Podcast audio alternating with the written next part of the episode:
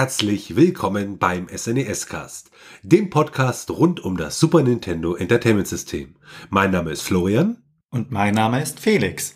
In der heutigen Episode behandeln wir das Spiel EFO, Search for Eden. EFO ist ein Einspieler-Action-Spiel für das SNES, entwickelt von Almaniac bzw. publiziert von Enix. Doch schauen wir uns zuerst einmal die Geschichte von EFO an.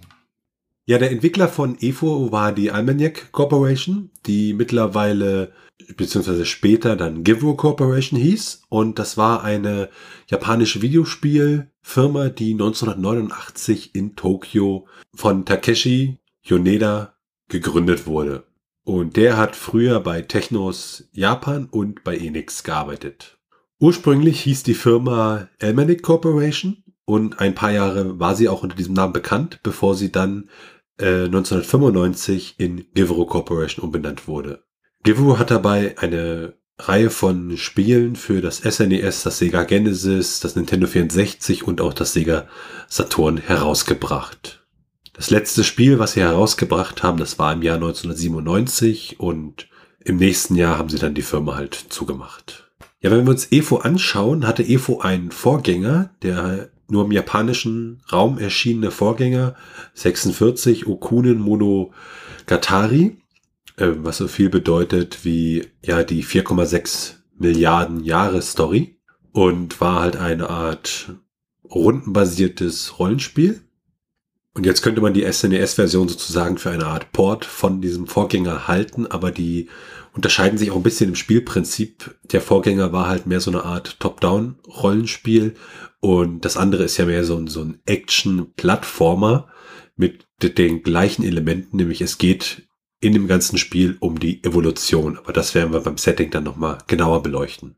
Entwickelt wurde das Spiel Anfang des Jahres 1992 und der Projektdirektor war Takeshi Yoneda, der vorher, beziehungsweise drei Jahre vorher äh, Actwiser designt hat. Und der Titel basierte halt auf diesem Vorgängerspiel, also von der Idee her welches damals für den NEC PC 9801 released wurde. Das war ein Heimcomputer so um 1990 herum. Bei der Entwicklung selbst wurde halt viel Wert darauf gelegt, dass das Ganze ja wissenschaftliche Fakten der Evolutionstheorie und der Entwicklung des Planeten entsprechend ähm, genau darstellt. Und der Vorgänger von relativ erfahrenen Entwicklern gemacht wurde, war es bei der SNES-Version so, dass diese von weniger erfahrenen Entwicklern gemacht wurden, die praktisch jünger waren und noch am Anfang ihrer Karriere. Und äh, Yoneda bezeichnete diese Erfahrung als interessant. Die nordamerikanische Version wurde später übersetzt und vermarktet von Enix America und war geplant äh, als Release-Termin der März 1993, hat sich dann aber in letzter Minute sozusagen noch ein bisschen verschoben. Wenn man sich das Team beziehungsweise die Credits mal anguckt, dann hat man da um die 50 Entwickler, was relativ viel ist. Also da frage ich mich, ob die wirklich alle an dem Spiel beschäftigt waren oder nicht zu der damaligen Zeit. Oder ob da einfach mehr Leute auf den Credits stehen, die mit dem Spiel gar nichts zu tun haben. Weil wenn man sich mal die Entwickler von Almanic anschaut zu der Zeit, da hatten wir einen Game Designer, drei Programmierer, vier Grafikdesigner und dann noch ein paar Leute, die sich um die Musik gekümmert haben. Und das sind jetzt dann natürlich keine 50. Released wurde das Spiel schlussendlich in Japan am 21. Dezember 1992 und in Nordamerika am 15. Juli 1993. Aber schauen wir uns erstmal das Setting von EFO an. Das Spiel an sich erzählt eine mystische Sage, wie sich das Leben auf dem Planeten entwickelt hat und dabei fließen als Subtext auch der Schöpfungsmythos beziehungsweise die polytheistische Evolution ein. Also das heißt, dass uns höhere Wesen in dem Sinne erschaffen haben und das ist nicht nur ein Gott, sondern viele verschiedene. Der Spieler an sich übernimmt dabei eine kleine Kreatur zu Beginn und die Kreatur wurde von der wohlwollenden Gaia, also die Personifizierung des Planeten Erde, erschaffen und Gaia ist dann die Tochter von Sol, also Sol ist die Personifizierung von der Sonne. Und auf Gaia gibt es einen Wettbewerb unter allen existierenden Lebensformen. Also gewinnende Lebensform darf dann in den Garten Eden einziehen und wird zum Partner beziehungsweise zum Ehemann von Gaia. Während man im Spiel dann langsam vorankommt, stellt sich eine Art Antagonist heraus, der die Evolution von Gaia stören möchte. oder beziehungsweise nicht die Evolution von Gaia, sondern die Evolution auf dem Planeten. Es tauchen da diverse Kristalle auf, die nicht von Gaia stammen. Und wenn eine Kreatur dann diesen Kristall, also diesen fremdartigen Kristall isst, wird sie zu einem monströsen, mächtigen und sehr bösen Wesen und stört dann mit seinem destruktiven Verhalten allgemein die Evolution von Gaia. Die Aufgabe des Spielers besteht dann darin, diese störenden Kreaturen gewissermaßen äh, zu beseitigen, damit die Evolution, wie von Gaia vorgesehen, auch weitergehen kann. Zum Ende des Spiels erfährt dann der Spieler auch die genauen Hintergründe. Diese fremden Kristalle kamen in dem Sinne so zustande, dass es Marsianer gibt und diese wollten die Evolution auf dem Planeten Erde ein wenig beschleunigen und haben dann allerdings gemerkt, dass das nicht ganz in die Richtung geht, in die sie es geplant haben. Und durch einen dieser Kristalle entstand dann ein riesiger Einzeller namens Ballbox. Der wurde sehr mächtig und hat dann alle anderen Kreaturen äh, geschafft, so zu beherrschen und hält sich dabei für den ersten Menschen, den es auf der Erde gibt. Schlussendlich begegnet der Spieler dem Bollbox und muss diesen besiegen. Der Kampf entscheidet dann in dem Sinne, wer in den Garten Eden herein darf und der Ehemann von Gaia wird und der Spieler, wenn er denn gewinnt, erhält die Gabe der Intelligenz. Was die Marsianer angeht, die haben die Gefahr an sich erkannt, haben sich dann rausgehalten und warten jetzt, bis die Lebewesen auf der Erde sich weit genug entwickelt haben, dass sie die Formen, die dann dort leben, auch kontaktieren können, ohne dass es zu problematischen Nebenwirkungen kommt, wie es bei den roten Kristallen, die sie geschickt haben, der Fall war. Kommen wir zum Gameplay von Evo. Der Spieler fängt dann mit einer kleinen Kreatur an. Das ist so eine Art Fisch. Und diese Kreatur führt der Spieler dann durch die Umgebung, die sich grob an der Geschichte von der Erde her orientieren.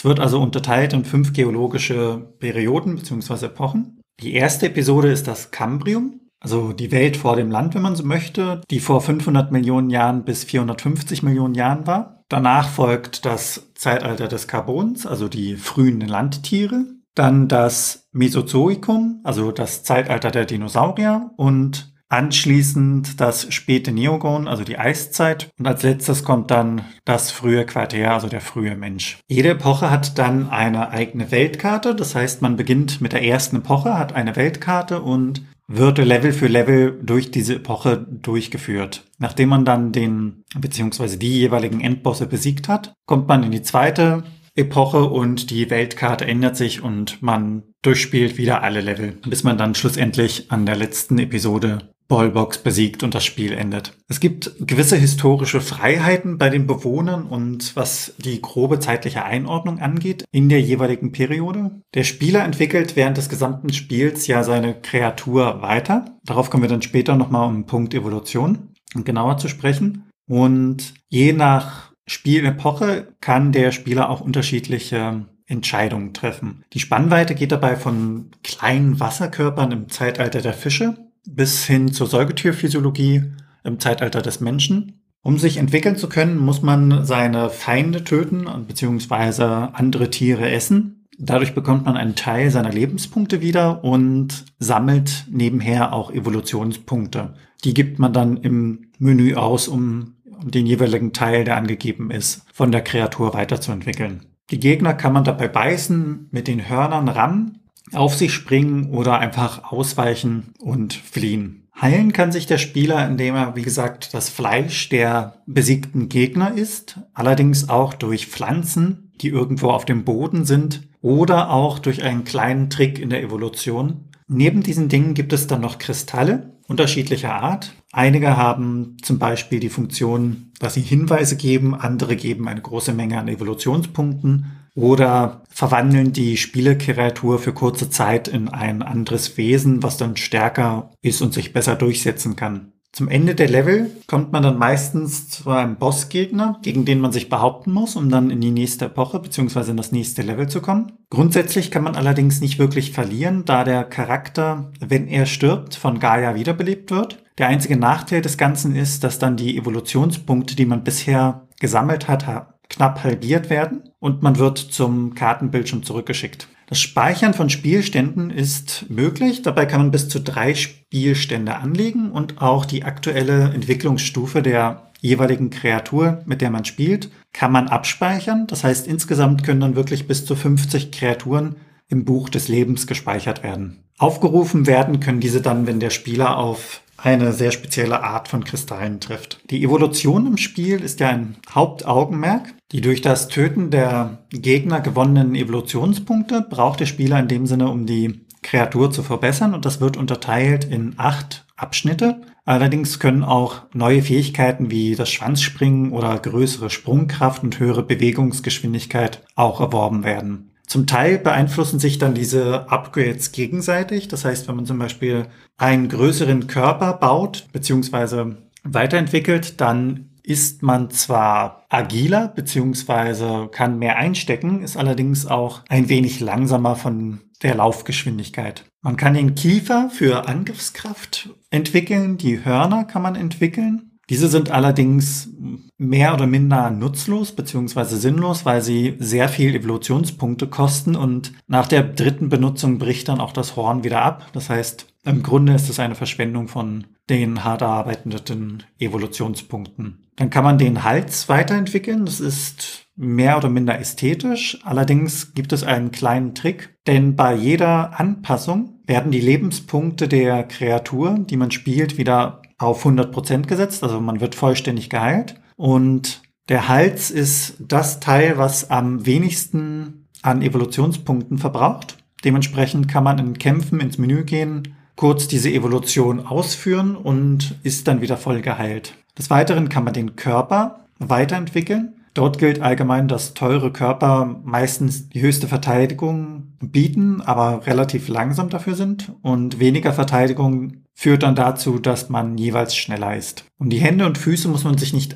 allzu oft kümmern. Da gibt es gewisse Voraussetzungen. Wenn man auf allen Vieren bleibt, dann ist dies zum Beispiel nicht der Fall. Die Rückenflosse und der Schwanz sind nur in Kapitel 1 und 2 von recht starker Bedeutung, denn sie beeinflussen das Springen und die Schwimmgeschwindigkeit. Und als letztes kann man dann noch den Hinterkopf weiterentwickeln. Dieser bietet mehr Angriffskraft und für Geschwindigkeit und Angriff ist er eigentlich ein guter Kompromiss, weil sich das mehr oder minder die Waage hält. Wie erwähnt, gibt es eine Anzahl von Kristallen, die man nutzen kann. Der gelbe Kristall gibt einem Tipps beziehungsweise zeigt einem an, was einem im jeweiligen Level erwartet. Den grünen Kristall, den man relativ oft findet, kann man nutzen, um sich in ein gespeichertes Monster zu verwandeln. Der rote Kristall, der ist flüchtig und wirkt nur kurz. Er bewirkt, dass man sich zwei Minuten lang in ein recht mächtiges Wesen verwandelt, in eine mächtige Kreatur. Und der blaue Kristall, das ist der seltenste aller, der gibt dem Spieler eine Vielzahl an Evolutionspunkten, wenn man ihn isst, und zwar mindestens 5000 Punkte.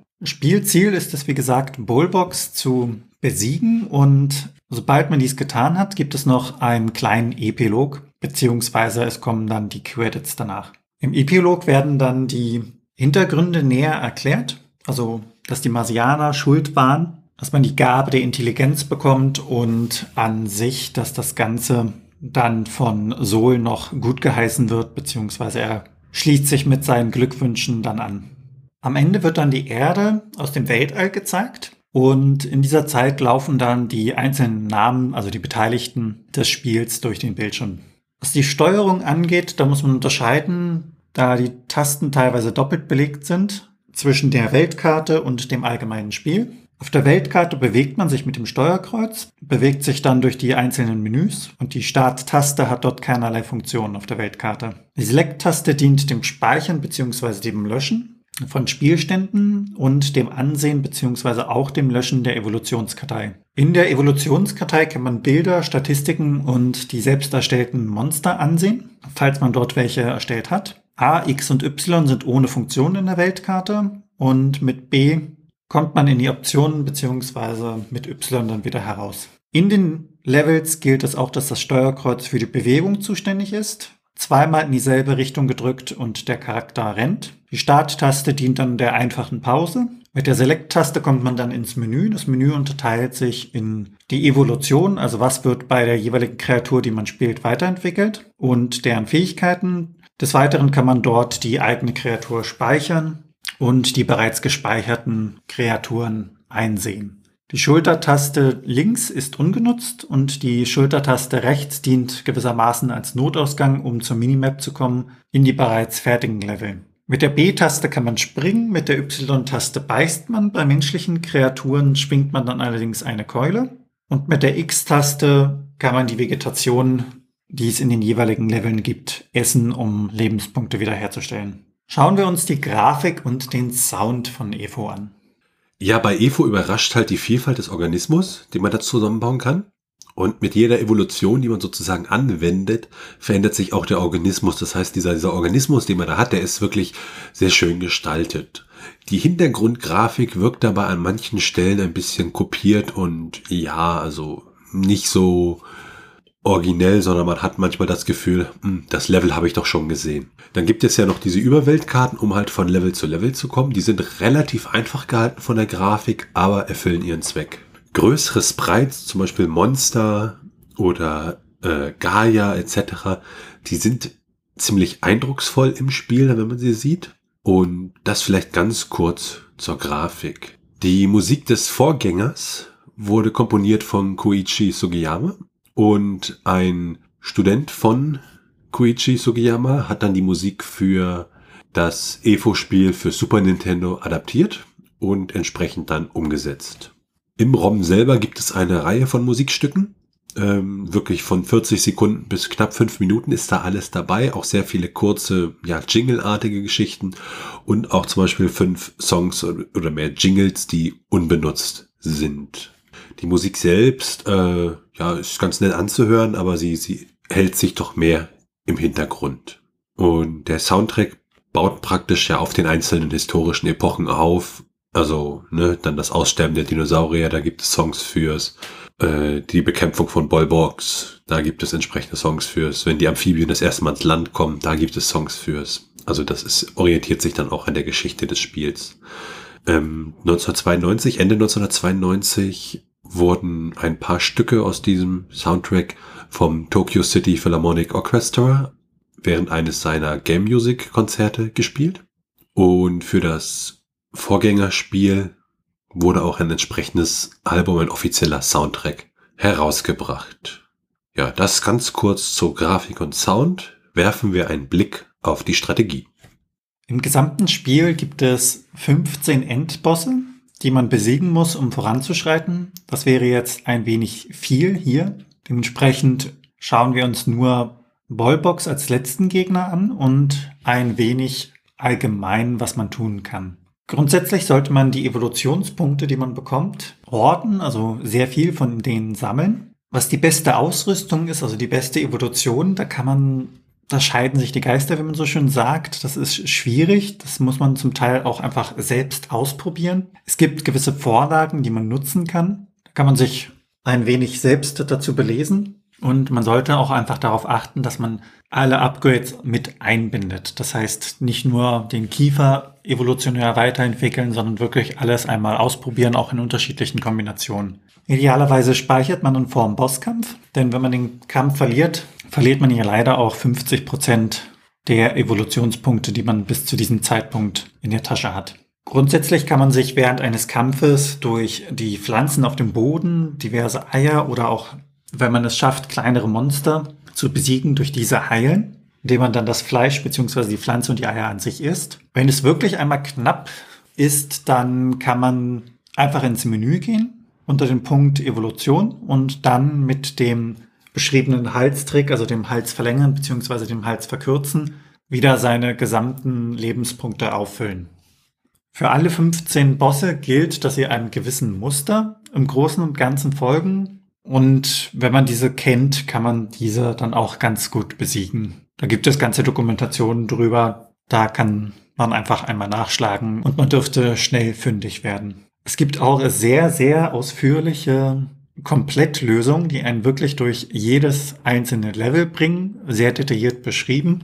Diese sind auch hilfreich und der allgemeine Schwierigkeitsgrad ist nicht allzu schwer. Dementsprechend schauen wir uns erst einmal Ballbox an. Ballbox ist ja dieser große Einzeller, der sehr viele verschiedene Kreaturen in seinem Gelee-Körper hat. Diese schickt er dann auch immer los, um den Spieler anzugreifen. Und seine Schwachstelle ist der protoplasmatische Fortsatz, also so ein, sieht ein wenig fingerartig aus und ragt auch nach links dann in den Bildschirm hinein. Zu Beginn läuft er weg, da muss man ihn einfach hinterherlaufen und den grünen Punkt, also den protoplasmatischen Fortsatz angreifen.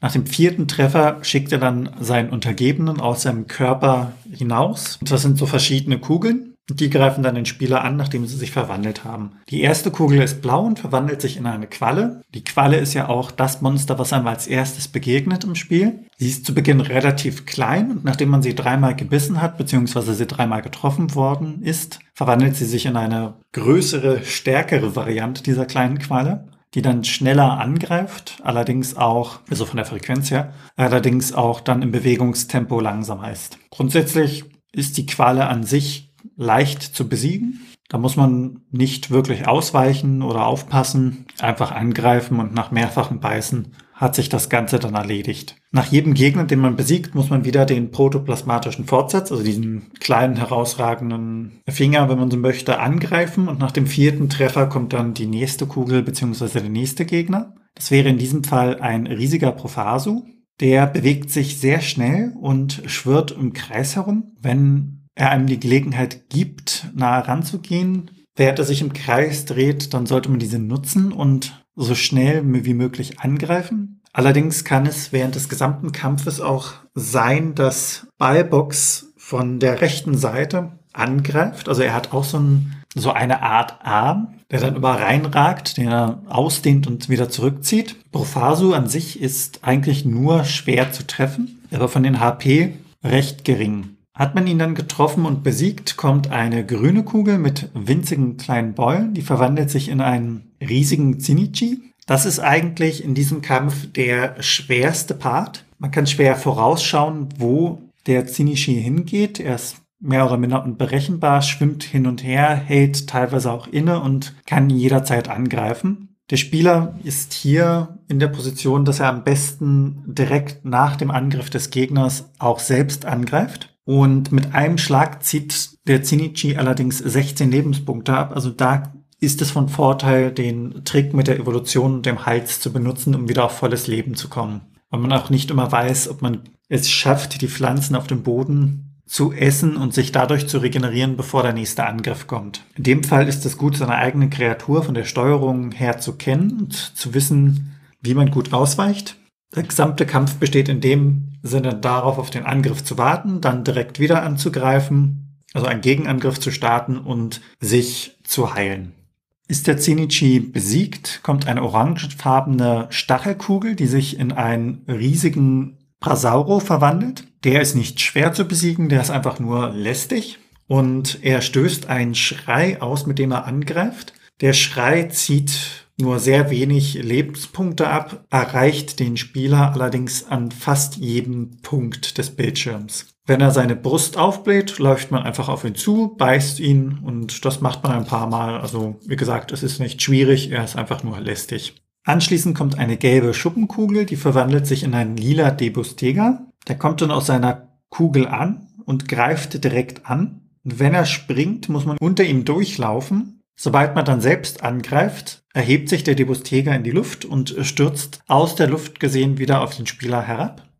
Ausweichen kann man ihm relativ gut.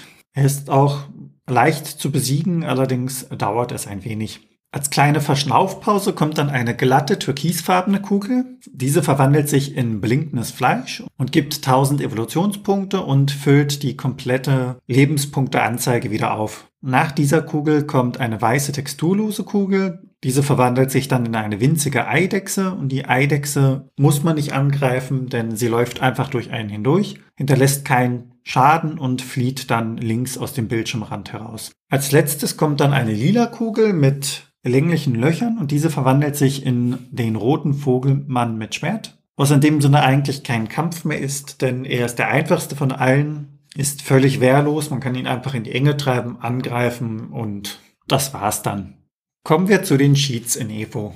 Ja, direkt im Spiel eingebaute Cheats gibt es bei EVO nicht. Es gibt aber eine Reihe von Action Replay Codes, mit denen man bestimmte Sachen freischalten kann, wie zum Beispiel, dass die HP immer Maximum ist oder dass man maximale Stärke hat oder eine maximale Hornattacke oder die Defense Power entsprechend erhöht ist. Daneben kann man mit einem entsprechenden Game Genie Code oder einem Action Replay Code das Debug-Menü freischalten. Dieses wurde während der Entwicklung benutzt und mit Hilfe der Taste Select auf dem zweiten Controller kann man dann 1000 Evolutionspunkte hinzufügen. Mit Start kann man das Verhalten des Gegners kurz stoppen, also dass er dann stoppt und nicht sein normales Verhalten abfährt. Mit L kann ich die Gesundheit auf unendlich setzen und mit R kann ich sofort ins nächste Kapitel wechseln. Und mit B, ganz passend, kann ich mich in einen Vogel, also ein Bird, verwandeln. Daneben gibt es auch einen Soundtest, der ebenfalls über einen entsprechenden Game Genie Code freigeschaltet werden kann. Und dort kann man sich die ganzen Sounds des Spiels anhören. Allerdings, äh, wenn man da, da hat man so einen Index und wenn man den über 28 packt, dann stürzt der ganze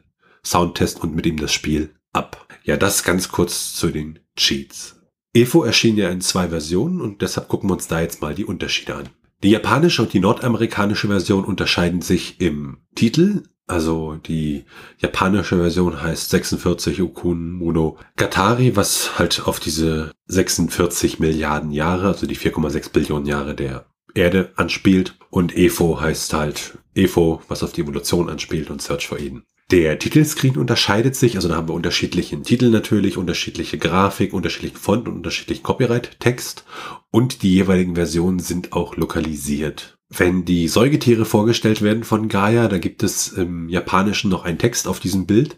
Der wurde in der nordamerikanischen Version entfernt und durch einen kleinen Stein ersetzt. Und aus der amerikanischen Version wurde auch ein Haufen Mist entfernt. Und das ist in diesem Fall wirklich buchstäblich gemeint, weil im Kapitel, wo es um den Brosasaurus geht, da gibt es dann so kleine Dunghaufen von den Dinosauriern und die wurden halt, ja, entfernt in der nordamerikanischen Version. Werfen wir mal einen Blick auf die technischen Daten. Wir gucken ja auch immer in das ROM hinein und da gibt es dann zum Beispiel so einen internen Header, den man sich angucken kann. Und den schauen wir uns mal an. Das ROM hat eine Größe von 12 Mbit, was zu der Zeit wirklich schon relativ großes ROM war. Und in der nordamerikanischen Version ist der interne Titel EFO, also E.V.O. Und in der japanischen Version ist er 46 Okunen Monogatari. Das ROM selber ist ein ganz normales ROM mit einer Pufferbatterie und entsprechend SRAM, um halt die Spielstände zu speichern.